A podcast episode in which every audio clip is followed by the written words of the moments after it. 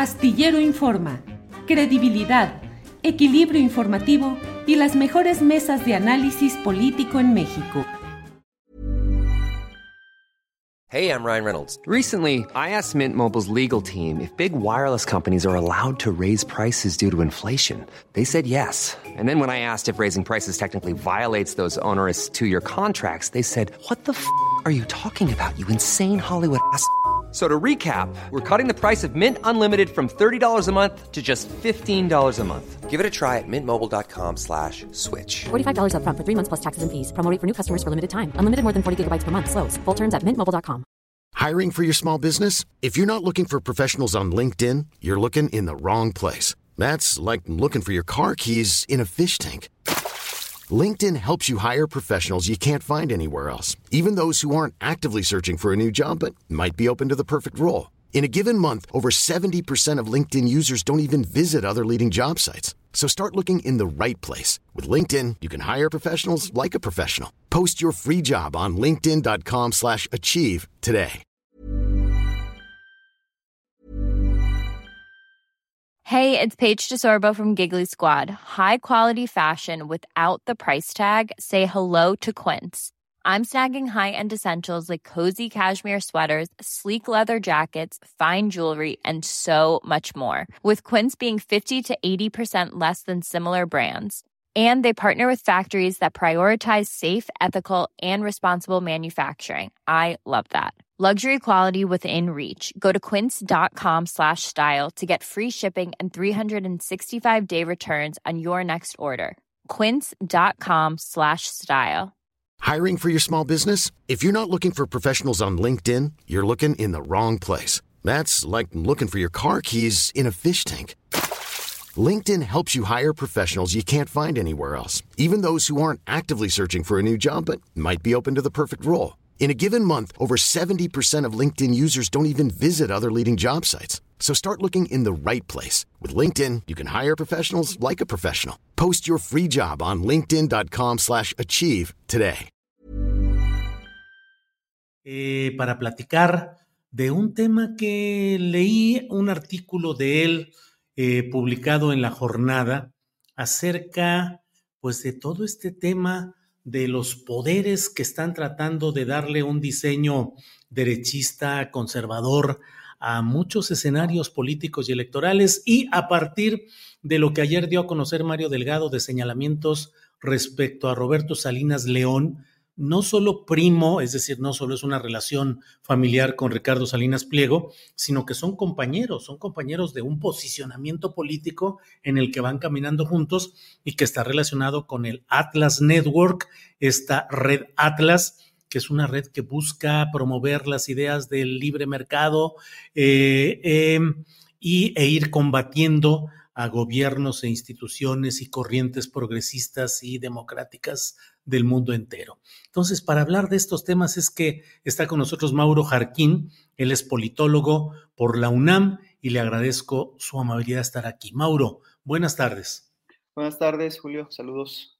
Gracias. Mauro, pues eh, eh, del tema de Atlas Network que ayer dio a conocer Mario Delgado, pero que ha sido muy documentado anteriormente respecto a las ligas de todo este pensamiento libertario, conservador, eh, alojado en Atlas Network, en la Fundación eh, para la Democracia, encabezada por Vargas Llosa, y la propia postura de Salinas Pliego, que ya tú nos irás diciendo, pero creo que más allá de exabruptos y de la manera como se maneja en las redes sociales, pues él sostiene un pensamiento específico en la línea, con sus matices, de lo que plantea el propio Javier Milei en Argentina.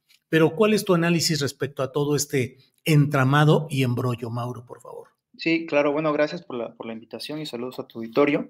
Eh, creo que em, no es la primera vez que, que, se ha documentado ese tipo, digamos, de ciberataques respecto a determinados liderazgos, progresistas por parte de algunas estructuras eh, y redes internacionales formadas por grupos liberales, eh, denominados libertarios, eh, en asociación con grupos de diferente talante conservador. Sin embargo, creo que para abordar e ir más allá de lo que se ha discutido el día de ayer y, el día de hoy, es necesario superar la, coyuntura y eh, analizar qué es lo que está, digamos, detrás de estas estrategias de organización política digital que muestran algunas de estas organizaciones internacionales. Y para ello, eh, desde luego, es, importante eh, plantear de qué estamos hablando cuando hablamos de, Atlas Network. Eh, también porque hablar de Atlas Network se ha convertido en una especie de lugar común al interior de ciertos cuadros del progresismo mexicano cuando buscan, digamos, desprestigiar a eh, alguna, alguna voz eh, disidente por cualquier, eh, por cualquier razón que ésta que esta quiera plantear esa disidencia. Atlas Network es esencialmente producto, digamos, de la organización de determinados sectores industriales y sectores intelectuales liberales y de la llamada Escuela Austriaca de, Economía, que siguiendo eh, la, herencia de algunos pensadores eh, en economía y en sociedad, como Friedrich Hayek o Ludwig von Mises, decidieron hacia los años 80, de la mano y liderados por Anthony Fisher, crear una, un punto de encuentro de lo que ellos consideraban serían una serie de organizaciones encargadas de llevar, entre comillas, el mensaje de la libertad a todo el mundo. Este mensaje de la libertad esencialmente consistiría en impulsar tanto a nivel del desarrollo de políticas públicas como en el debate eh, cotidiano en las sociedades y también en las universidades, un ideario eh, liberal a partir del cual se concibiera el mejor mundo posible, aquello que está, aquel que está regulado esencialmente por el mercado que está constituido por individuos y que está constituido además por una forma organizativa en la cual la noción de lo colectivo y sobre todo de lo que denominan colectivismo, es decir, una forma de organización comunitaria que permita un desarrollo generalizado, no, no existiera. ¿no? Esta red eh, ha crecido en los últimos años eh, de, de, una forma, a mi parecer, bastante importante. Actualmente está conformada por alrededor de 500 organizaciones en todo el mundo, de las cuales la mayoría de ellas han sido organizaciones creadas después del año 2000. Son, organizaciones nuevas en, algún, en algún sentido. Eh, y su importancia radica no únicamente en que sean muchas, ni en el hecho de que dispongan de un presupuesto multimillonario, según eh, eh, lo afirma la propia organización anualmente, sino principalmente en el hecho de que han logrado establecer, primero, una forma, digamos, de em, organización armónica de distintas organizaciones que lo que buscan es promover eh, políticas de libre mercado en todo el mundo. Eh, segundo, han logrado ocupar espacios importantes de eh, decisión en torno a políticas y, al debate sobre el futuro de los países. Y tercero, y eso me parece particularmente relevante para el caso mexicano, han logrado ocupar también espacios importantes en procesos de organización política, sobre todo, digamos, de conflicto en, América Latina. ¿no? Ya sea eh, integrantes de esas organizaciones socias, como, como son denominadas, ¿no? o integrantes de organizaciones aliadas, como también las denomina la propia, la propia, la propia Atlas Network, han ocupado espacios importantes. hay que recordar un poco el caso del movimiento Brasil Libre ¿no? Eh, eh, en Brasil, o incluso la propia campaña electoral de Javier Milei en, Argentina, o lo que sucede también en, las en muchas universidades en México, en las cuales este llamado a la libertad, es decir, esta forma de pensar el mundo a través de criterios de mercado, en el cual la solidaridad prácticamente es mal vista, eh, simplemente está, está avanzando. Entonces, creo que partir de ahí sería importante para, digamos, superar la coyuntura, ¿no? Y para en lugar de discutir en, términos personales, no cristalicemos el, no se cristalice el debate en determinados nombres, en determinadas personas, sino se desarrolle una discusión más estructural, digamos, que creo a nivel también de organización política progresista es necesaria. Mauro Jarquín, em, escribiste este artículo en diciembre de 2022 cuyo título es La mano invisible de la crisis política en América Latina y desglosas esas expresiones de esa mano invisible. A la vista de lo que hoy está sucediendo en México con estas narcoetiquetas, filtraciones publicadas en medios de comunicación internacionales, mmm, violencia política, violencia relacionada con el crimen organizado muy exacerbada, ¿ves una mano invisible en este momento en lo que está sucediendo en México, Mauro? Sí, bueno, e, el texto también lo, titulé así, porque esta organización eh, plantea recuperar parte del legado de Adam Smith, el economista eh, clásico, eh, que hablaba de la existencia de una mano invisible que permitía que a partir del egoísmo, digamos, de las personas, el mercado funcionara. dentro de muchas otras cosas, porque Adam Smith es mucho más que, que eso realmente. sin embargo, esta mano invisible que me parece no apela a un complot, ¿no? No es una idea de un complot internacional de la derecha que busca atentar contra los progresismos, porque eso no abona la discusión. Eso tampoco, eso puede quizás movilizar electoralmente, pero eso no permite avanzar en la comprensión, digamos, del campo político, de la disposición del campo político. Sin embargo, creo que retomando esa noción de mano invisible, eh, desde luego que está operando en la política eh, internacional eh, y también en la política mexicana. El hecho de que una candidata, la candidata de la oposición, se reúna con, con la FIL, ¿no? la organización eh, presidida por Mario Vargas Llosa, además que ha sido espacio de discusión para personajes como Enrique Krause o el propio Felipe Calderón, ¿no?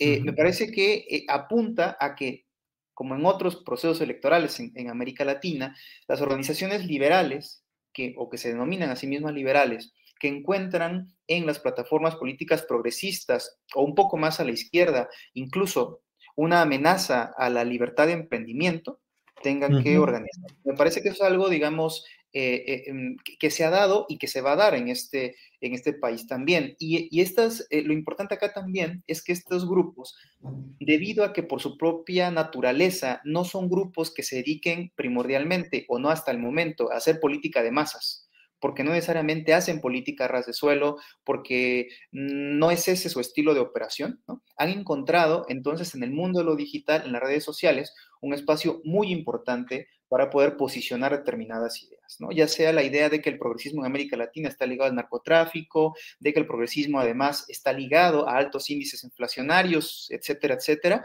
Creo que eso es algo que va a pasar, que está sucediendo y que va a ser parte prácticamente del sexenio que viene. Bien, Mauro, pues pasamos de la mano invisible de la economía a la mano invisible en la política y en las elecciones. Y bueno, pues ahí está este tema que sigue caminando. Mauro, gracias por esta, estos comentarios, estos señalamientos, a reserva de lo que desees agregar, agradecerte que estés con nosotros sino creo que, bueno, gracias por la invitación y creo que eh, eh, es muy bueno que, ahora este, tema se esté discutiendo de manera abierta porque a mi parecer hay cosas que además de realizar la crítica, desde los progresismos se puede aprender también de estas organizaciones, ¿no? Y es particularmente su interés por la generación de conocimiento.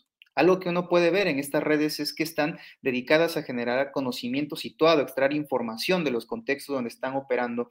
Y creo que es algo que en algún sentido los progresismos, al estar tan dedicados a desarrollar una política electoral, digamos, próspera, ¿no? Han dejado de lado. Creo que hay cuestiones importantes que hay que discutir y bueno, ojalá este tema siga siendo parte de la discusión cotidiana. Así que muchas gracias por la invitación y saludos, Julio. Igualmente, Mauro, muchas gracias. Seguimos en contacto. Hasta pronto. Prescription products require completion of an online medication consultation with an independent healthcare provider through the LifeMD platform and are only available if prescribed. Subscription required. Individual results may vary. Additional restrictions apply. Read all warnings before using GLP-1s. Side effects may include a risk of thyroid C-cell tumors. Do not use GLP-1s if you or your family have a history of thyroid cancer. If you've struggled for years to lose weight and have given up hope, did you know you can now access GLP-1 prescription medications at trylifemd.com? We're now offering eligible patients online access to GLP 1s, the breakthrough prescription medication that can help you lose body fat and weight. Listen to what people are saying. It's fun to put on jeans that you couldn't get into six months ago. Every morning, I look forward to getting on the scale.